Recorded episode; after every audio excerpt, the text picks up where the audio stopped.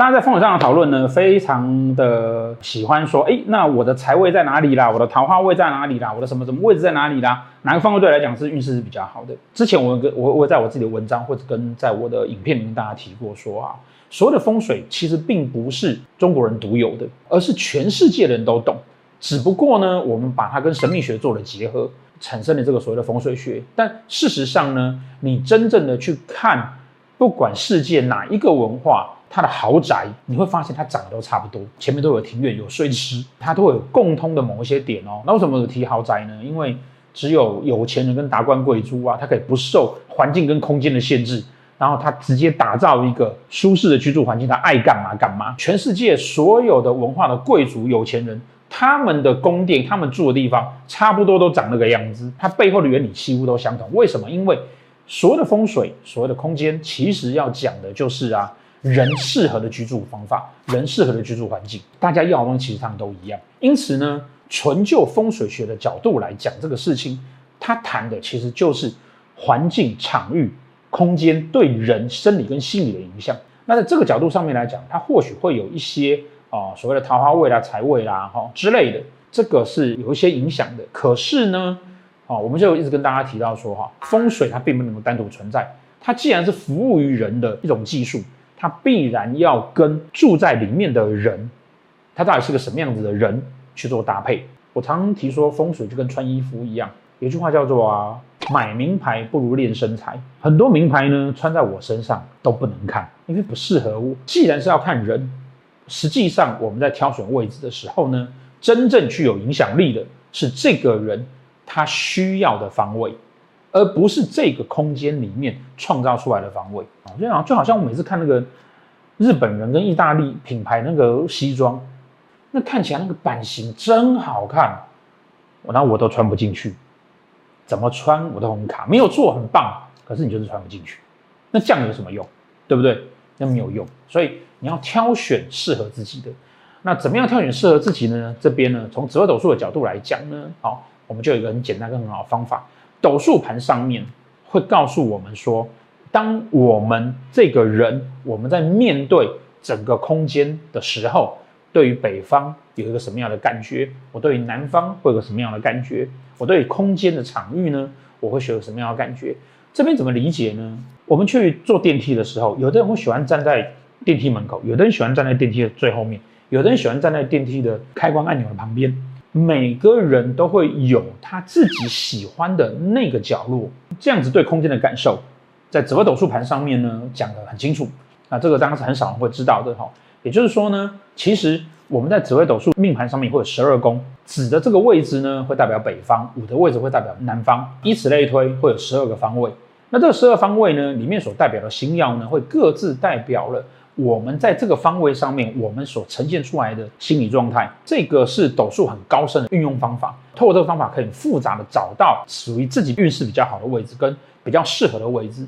好，所以这个在我们的呃高阶课程里面会教到说，诶，当我要谈判的时候，我们要坐在哪个方位？方位的旁边呢，坐下来之后呢，你会有你自己那个当下所属的青龙白虎朱雀玄武，那我各自要摆什么东西，可以比较适合我谈判。好，这个是我们在。呃，风水的进阶，然后那个斗数的高阶的时候，会教到这个技巧。今天呢，我们就可以利用这个原理来告诉大家很简单的：当你的你知道你的斗数盘之后，你就可以知道说，哦，我这个十二方位对我来讲，各自会代表什么样的含义。我如果把这个东西放大在我的居住空间里面，也就是说，你可以把你家的平面图跟你的斗数盘两张叠合在一起。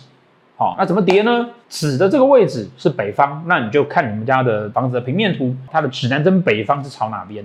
然后把这个子的这个位置呢，好，就在北方对北方，南方对南方，两张图合在一起，那你就会知道说，你自己的这个十二方位对应你们家的方位里面的时候呢，它各自会代表什么意思？那透过这样的方法，我就可以知道说，我们家从中心点算起的南方，那可能对我来讲是什么样的含义？其实细节我们有详述在几年前的著作《紫微斗术改运篇》。那这个方法呢，也是我们在斗数上面呢，那很常去运用的手法。那对于居家来讲啊，这样子的方法，你才能够真正的找到属于你自己的财位方式，因为那才是你对这个空间跟场域自己真正的属于钱财、属于运势的能量会在那个位置上面。那在那个位置上面呢，哦，不管你要放聚宝盆也好啦，或者放任何的招财的东西来讲的话，对于你才有意义。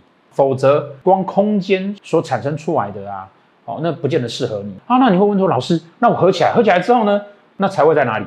这边我们就要讲到哈，在斗数盘上面呢，讲财，好，不外乎会有几个，一个就是你的财帛宫。第二个就是你的福德宫，因为钱财要旺盛嘛，我要不就是增加你理财的能力，要不就增加你运气能力，所以看的是财帛宫跟福德宫这两个宫位。找到这两个宫位之后，接下来要注意几件事情。第一，我的福德宫状况是不是很不错？财帛宫状况是不是很不错？怎么样算不错？原则上面来讲，就是啊，我里面呢带到了禄存或者是化禄，但是不能是破军化禄，其他的只要是禄存或者化禄都可以。第二点。财帛宫跟福德宫呢，两个宫位加起来不可以有超过两个以上的煞或者忌，煞跟忌都要算。